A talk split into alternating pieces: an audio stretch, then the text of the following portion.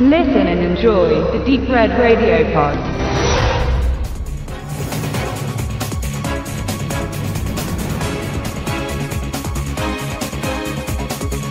Max ist jung, sportlich, also in bester Verfassung und ziemlich angepisst. Seine Mutter zieht mit ihm ständig um und er kann nirgends wirklich Fuß fassen. Nun verspricht sie ihm aber, dass dieses rastlose Leben ein Ende hat. In ihrer Heimat Copper Canyon, in der Max auch geboren wurde, die er aber nie kennenlernte, hat sie noch ein Haus, das sie nach 16 Jahren wieder mit Leben füllen möchte. Für Max bedeutet das wieder eine neue Schule, neue Umgebung und neue Freunde, wobei er sich durch die häufigen Standortwechsel eher zu einem Einzelgänger entwickelt hat. Es wird nicht lange dauern, bis er an dem für ihn unvertrauten Ort einige Veränderungen an sich bemerken wird. Erst reagieren Handys und Fernsehgeräte auf ihn, indem beispielsweise Displays Anomalien aufweisen oder sich Radios wie von Geisterhand anschalten und wenig später reagiert er auf elektrische Geräte, die ihm Kopfschmerzen bereiten.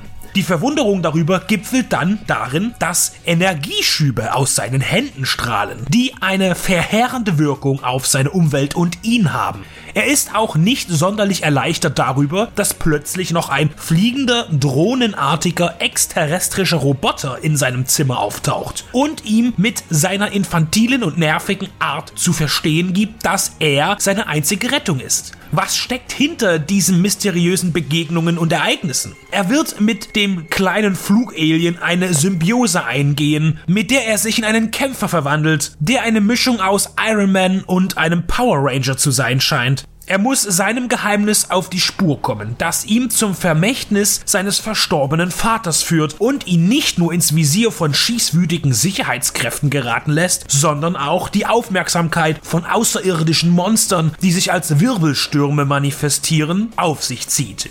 Der Film basiert auf einer Actionfigur vom Spielzeugmagnaten Mattel, die 1997 in den Handel kam. Das Design war nicht sonderlich originell und orientierte sich an der erfolgreichen G.I. Joe-Reihe. Hinzu kam, dass es relativ wenig Auswahl gab. Hauptsächlich bot man verschiedene Varianten von Max Stil an, aber wenig Antagonisten, Fahrzeuge und Gimmicks. Unter Sammlern gilt die Serie als eher belanglos. Von 2000 bis 2001 wurde eine Animationsserie konzipiert, die aber nicht lange lief. Ab 2004 schlossen sich eine Reihe von knapp einstündigen Trickfilmen an, die allerdings einer merkwürdigen Veröffentlichungspolitik erlagen und selbst in den USA nie regulär im Handel erschienen. 2013 versuchte man es nochmal im Fernsehen mit einer weiteren Serie. Bereits 2009 zeigte Paramount Pictures Interesse an Max Steel und kaufte die Rechte, verlor aber schnell wieder die Motivation.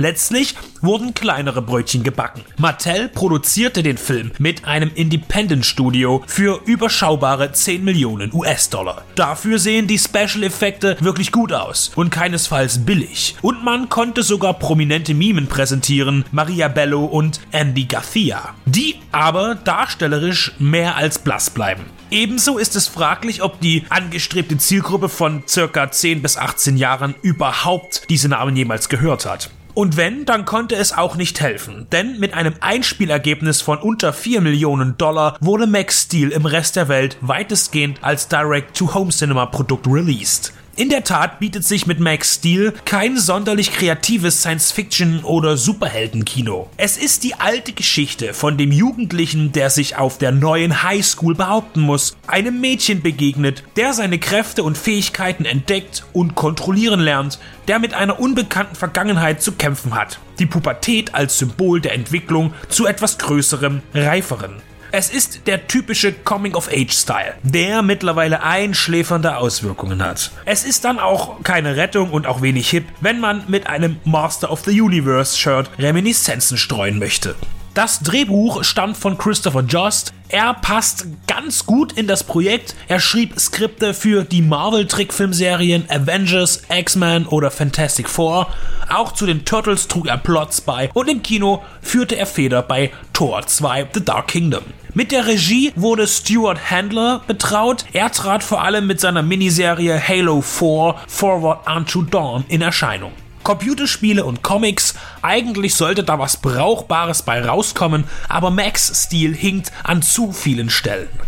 Es kommt einem so vor, als seien augenscheinlich zu gewalttätige Szenen zugunsten einer niedrigeren Altersfreigabe entfernt worden, um ein größeres Publikum ansprechen zu können. Damit würde sich auch erklären, warum beispielsweise im Finale eine auftretende Gruppe von Söldnern kurz nach ihrem Auftauchen spurlos verschwindet. Sie sind einfach weg. Man sieht nicht mal, was mit ihnen geschieht. Sie kommen rein, eröffnen das Feuer und eine Sekunde später kann sich der Film nicht an sie erinnern. Einzig der Endgegner sagt, dass er und Max jetzt wieder ganz alleine wären. Er hat sie wohl getötet, aber das weiß man auch nicht so genau. Es sind die Ungereimtheiten, die für ein Nichtgefallen sorgen. Auch die fehlenden Motive der Figuren stören. Es lässt sich nicht erkennen, warum jemand gerade das macht, was er macht. Solche Lücken ziehen sich von Anfang bis Ende. Auch der auflösende Dialog am Ende kann daran nichts ändern. Er kommt zu spät und zu plump.